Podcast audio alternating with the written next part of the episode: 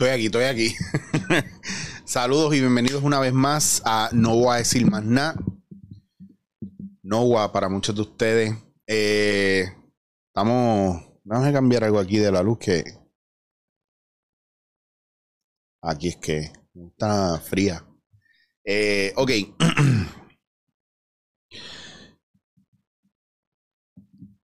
a veces leo, ¿verdad? Lo que me escribe la gente con relación a cómo a lo que está pasando en su vida.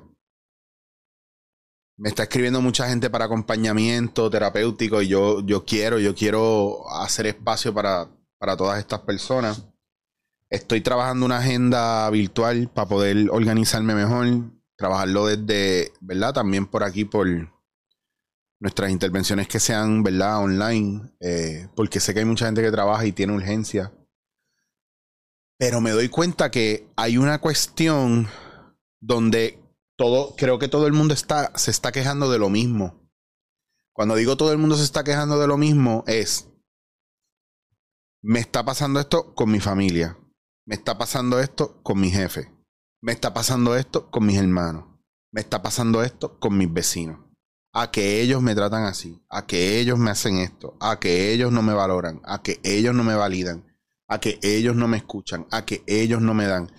Y volvemos al factor de, de este pensar de que porque nosotros estamos haciendo hincapié a señalar a alguien que no nos está dando o que nos está haciendo y nos posicionamos en un lugar de el agredido, de la víctima, del necesitado, no estamos viendo que a lo mejor no es esa gente la que tiene que darnos a nosotros que a lo mejor esa gente, y esto yo lo he hablado un montón de veces, hay dos maneras de trabajar las cosas. Es o usted va a la persona y le deja saber cómo se siente y lo confronta, o sencillamente pichea, ignora, cancela, ¿verdad? Eh, eh, o, o no busca más en esa relación, acepta esa relación tal cual y usted se da lo que usted necesita, o usted busca lo que necesita en otro lugar donde se lo den. Porque si usted no es capaz de tener una conversación, que muchos no, yo, yo no soy capaz de tener conversaciones profundas y serias sobre mis necesidades con otras personas en específico, porque cuando lo he empezado, no me han tomado en serio, se han molestado, o sea, no me han, no me han dado esa confianza y esa oportunidad. Y a lo mejor usted no ha dado esa confianza y esa oportunidad de que la persona le haga eh, acercamiento, le hable, le diga, le escriba, le, le, confiese. Entonces, si usted laceró la oportunidad de confianza del otro, usted no puede ir a pedir perdón y pretender que el otro le disculpe, le perdone y la cosa sigue igual y normal. No. Decía Friedrich Nietzsche que el problema no es que me mientas, el problema es que ya no puedo confiar en ti a lo que se refería era que hay algo dentro de esa persona que cambia.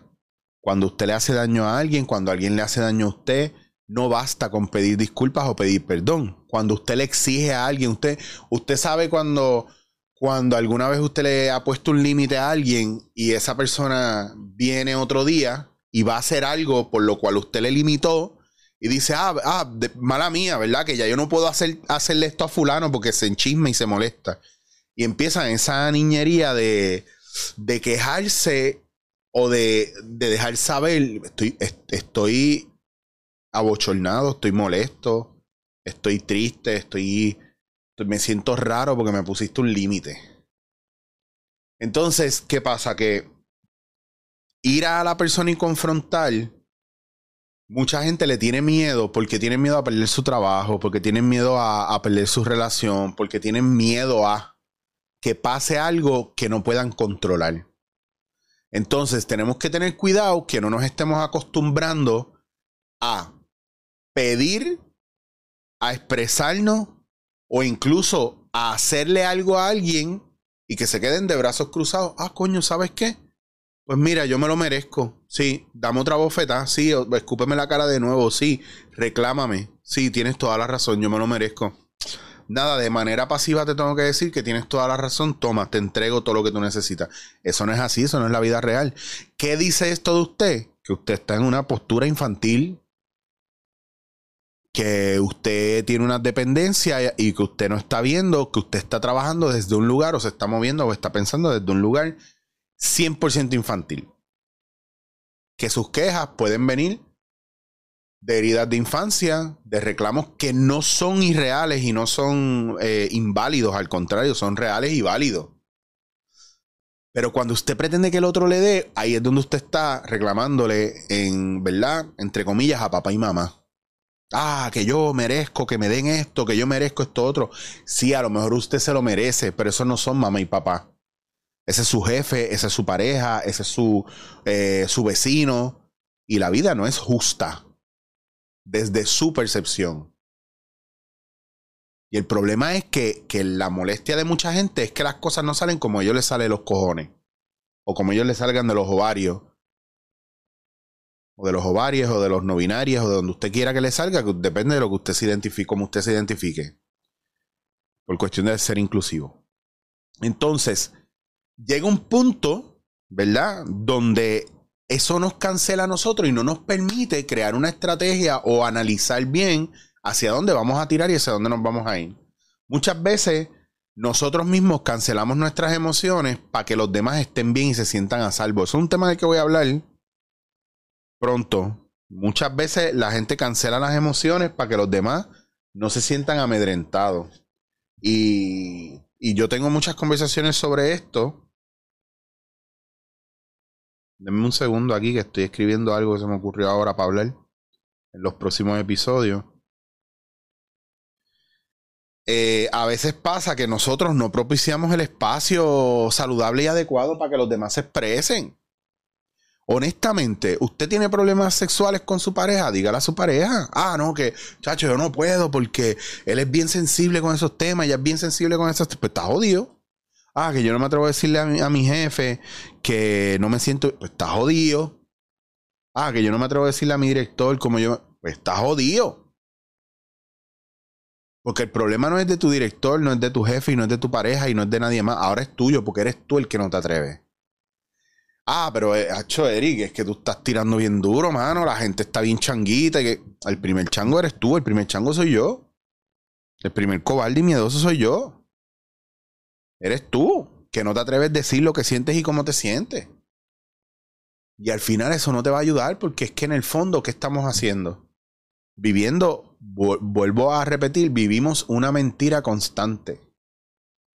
Entonces, la gente también no ayuda o, nosotros no ayudamos a la gente que quiere, ¿verdad?, ser lo más honestos posible y hablar, porque no los dejamos, porque nos ponemos a la defensiva, porque nos imaginamos lo peor y nos hacemos unas historias en la cabeza que son una mierda. Y, en esas historias nosotros somos buenos o las víctimas y ellos son los malos.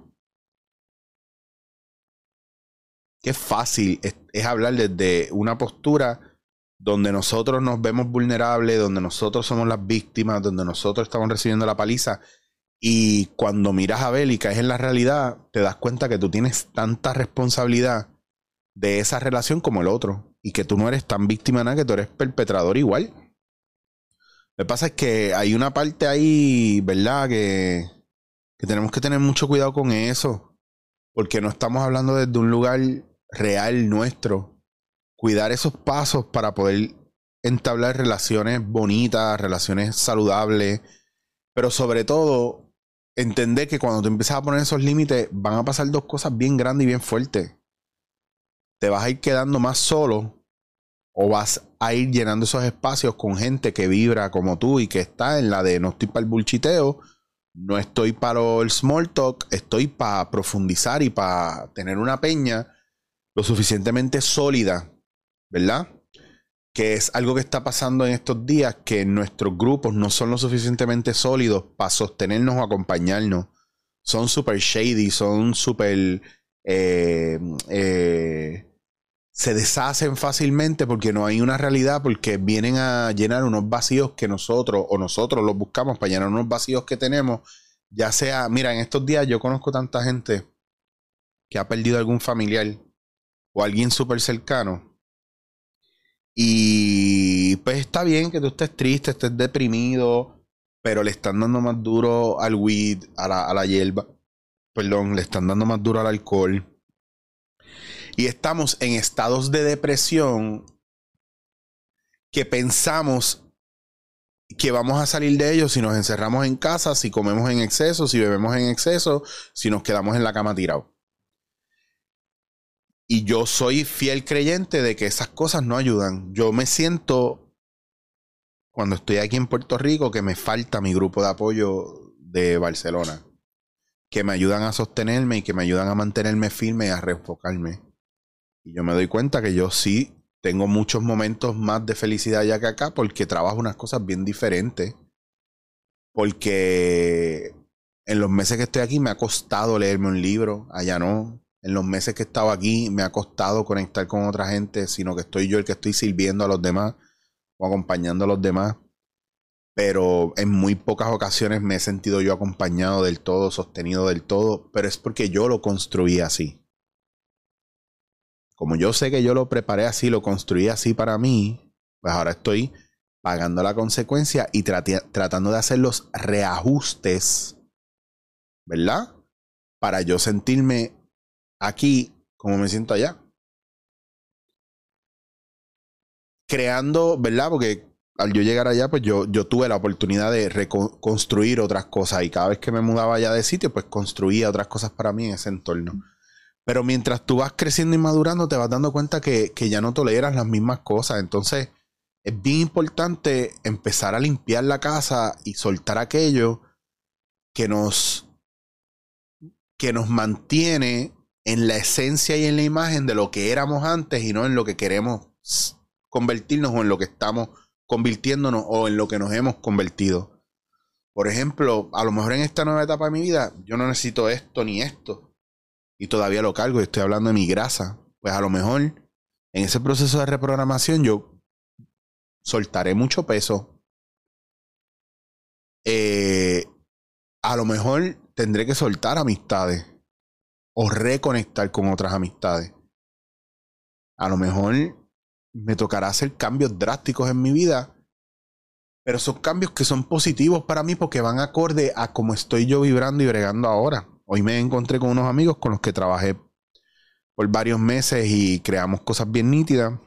Y me di cuenta que los quería mucho, que los extraño mucho, que ellos sacan una parte de mí bien visceral, bien oscura, divertida, desde un lugar muy dark pero también me di cuenta que eso era parte de mi esencia en otro momento, o sigue siendo parte de mi esencia porque tiene espacio en mi vida, porque es parte de mí, pero no es lo que soy yo ahora y no es hacia dónde yo estoy mirando ahora. Entonces tengo que recordar esas cosas porque ser fiel a uno mismo es estar en el momento presente y actuar y vivir acorde a como uno se siente y como uno está bregando hoy. Uno puede ser hoy lo que tú realmente no eres, por eso solo en la realidad lo puedes sanar. Entonces es bien importante que para manejar todas estas cosas tú trabajes contigo y puedas ver de qué manera tú puedes hablar con la gente y dejarles saber cómo tú te sientes. Si tú tratas de hablar conmigo y yo me voy a la defensiva, no te escucho, te cancelo, porque no, el problema no es tener una pelea, es el, el proceso de cancelación y que tú no te sientas cómodo hablando, hay dos cosas. O el problema soy yo, el problema eres tú. Y eso también hay que hablarlo. Ah, es que yo no, me, yo no le hablo a fulano porque le tengo miedo. Pues tú tienes un problema. Ah, que yo no hablo con fulano porque fulano se molesta mucho. ¿Pero por qué? Porque yo puedo decir que fulano fulana se molesta y por eso yo no les hablo. Pero es porque ya yo lo traté en algún momento. Pero habré usado el método correcto. ¿Soy la misma persona que era antes? No muchas cosas que cambian. Si hay algo que está muy claro en la vida es, o que es seguro en la vida es, el cambio y la muerte. Eso es fijo. Siempre vamos a estar en un proceso de cambio y siempre vamos a tener la posibilidad de morir. Esas son las cosas que tenemos que recordar, que tenemos que mirar y que tenemos que ver para ir más ajorado y no perder el tiempo. No perdamos el tiempo callándonos si vamos a invertir nuestro tiempo, vamos a invertirlo en, en, hablar, en, en, comunicar. Y si al final es una tontería y la persona te da hasta las gracias por dejarle saber cómo te estás sintiendo, porque realmente le importa tu amistad o, que tú estés bien. Anthony, Anthony Bourdain en estos días estaba viendo, en paz descanse, hablaba de que cualquier chef que trabaje con él en la cocina, ayudante, quien sea, que sienta que no puede comunicarse, que no se sienta validado y que no tenga ganas de llegar a trabajar ese día o ningún día, que le pese ir, que vaya con cara, que no se sienta comprendido, entendido, escuchado, validado, que no se sienta orgulloso de estar en esa, cocina con él. Anthony Bourdain dice, eh, yo fallé, como líder fallé. Yo creo que nosotros no tenemos que estar en un lugar grande con mucha gente para ser líder. Nosotros podemos ser líder de, nuestra relación, de nuestra, de, la relación que tengamos con la gente, de nuestro entorno. Si es un uno a uno, tú puedes, tú puedes actuar como un líder sin ser un tipo mandón. Ser un líder no es ser mandón. Ser un líder es que tú estás en un acompañamiento terapéutico y, y estoy yo y estoy Mano, y como líder te abrazo y te pompeo, te motivo para que tú hagas cosas que tú no pensabas que ibas a poder hacer y entre ellas hablar sobre ti. O que tú llegas a una consulta y eres tú el cliente. Y tú con esa mentalidad de liderazgo quieres que te metan caña para tú seguir creciendo y desarrollando y por eso tú dices, no, esto lo voy a hacer por mí. Y te lanzas y te arriesgas porque tú eres el líder de tu vida y el líder del proceso. Y tomas las decisiones. no, no dejes de tener miedo de, de ser el que maneja, aunque aunque le tengas miedo, miedo a manejar o a, guiar un carro, no, tengas miedo a, lanzarte a hacer lo que tienes que hacer y lo que quieres hacer. Pero cuando vayas a hacerlo, y lo que vayas a hacer con quien sea que lo vayas a hacer, comunícate, comunícalo, ábrete, proyectate y no pierdas la oportunidad de tener esa conversación, por más incómoda que sea. Yo lamento no haber tenido muchas conversaciones incómodas con gente que quiero un mundo y no están en mi vida ya porque, porque no tuvimos esa conversación. Eh, pues yo entendí que no estábamos para hablar. Y como yo no estoy aquí para perder el tiempo en la vida, yo quiero crecer y seguir desarrollándome. Yo, el mejor regalo que yo le pueda dejar, a la gente, a mi familia, a mis amistades, a la gente que de verdad quiere un montón y al resto de la humanidad que le importe, es seguir bregando conmigo y ser la mejor versión de mí. Y parte de eso es aprender a, tener las pelotas o el valor para hablar con los demás. Por más incómodo que sea, a lo mejor no te vuelven a hablar en la vida. Pero el favor que tú le estás haciendo y el favor que tú te estás haciendo puede ser más grande. Hey, por amor, eso puede pasar.